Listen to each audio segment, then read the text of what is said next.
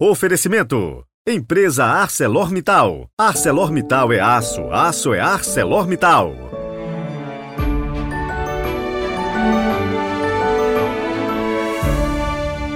Bom dia! Quinta-feira, 11 de maio de 2023. A nossa oração hoje é para os benfeitores do nosso projeto. E olha, vem mais coisa por aí, viu? Aguardem.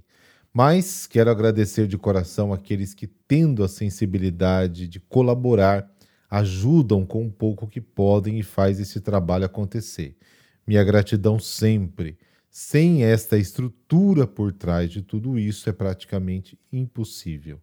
Deus abençoe e retribua cada coração generoso. Rezemos juntos.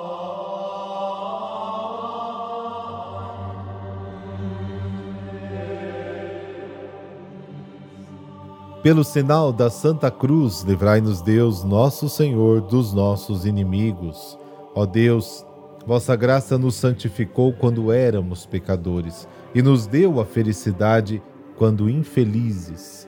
Vinde em socorro das vossas criaturas e sustentai-nos com os vossos dons, para que não falte a força da perseverança àqueles a quem destes a graça da fé. Amém.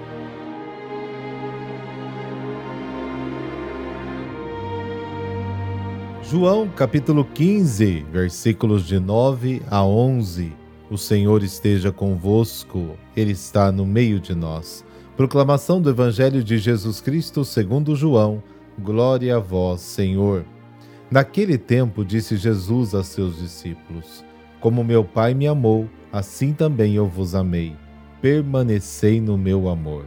Se guardardes os meus mandamentos, permanecereis no meu amor assim como eu guardei os mandamentos do meu Pai e permaneço no seu amor.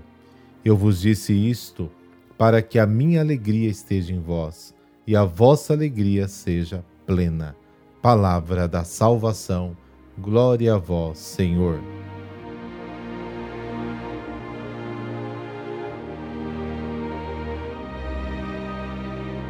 Como o Pai ama o Filho, assim também o Filho ama os seus discípulos, e precisamente porque ama com tanto amor, implora-lhes que permaneçam no seu amor.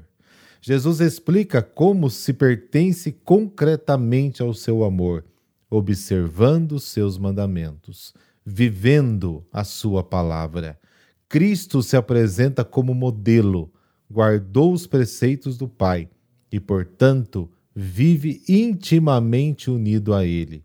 Jesus se revela como a videira da verdade, como a fonte da revelação e da salvação através da manifestação da vida de amor do Pai para inundar os corações dos seus amigos de paz, de alegria plena, de felicidade profunda. Sim, caro ouvinte, é a nossa união com Cristo que conta.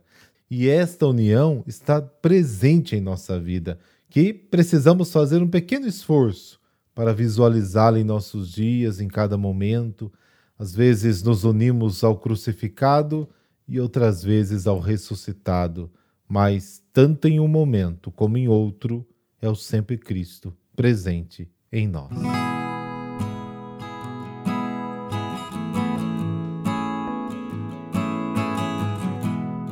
Hoje celebramos o bem-aventurado Zeferino Namuncurá, modelo salesiano de santidade.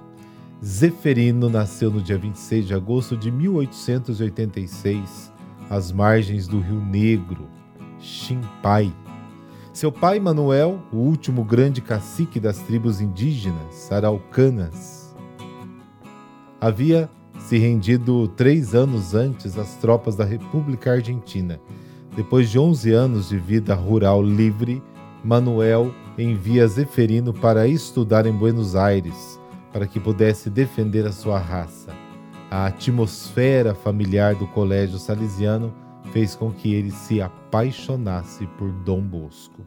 A dimensão espiritual cresceu nele e ele começou a desejar ser sacerdote salesiano para evangelizar o seu povo. Escolheu Domingo Sávio como modelo esses dias a gente até ouviu falar da história dele. E durante cinco anos através do esforço extraordinário de entrar numa cultura totalmente nova, ele próprio se tornou outro domingo sábio. O compromisso com a piedade, a caridade, os deveres diários e o exercício ascético é exemplar. Esse menino, que achou difícil entrar na fila, gradualmente se tornou um verdadeiro modelo. Como queria Dom Bosco, estava certo em cumprir os seus deveres de estudo e oração. Ele foi o árbitro nas recreações, sua palavra foi bem recebida pelos camaradas em disputa, pra vocês terem uma ideia.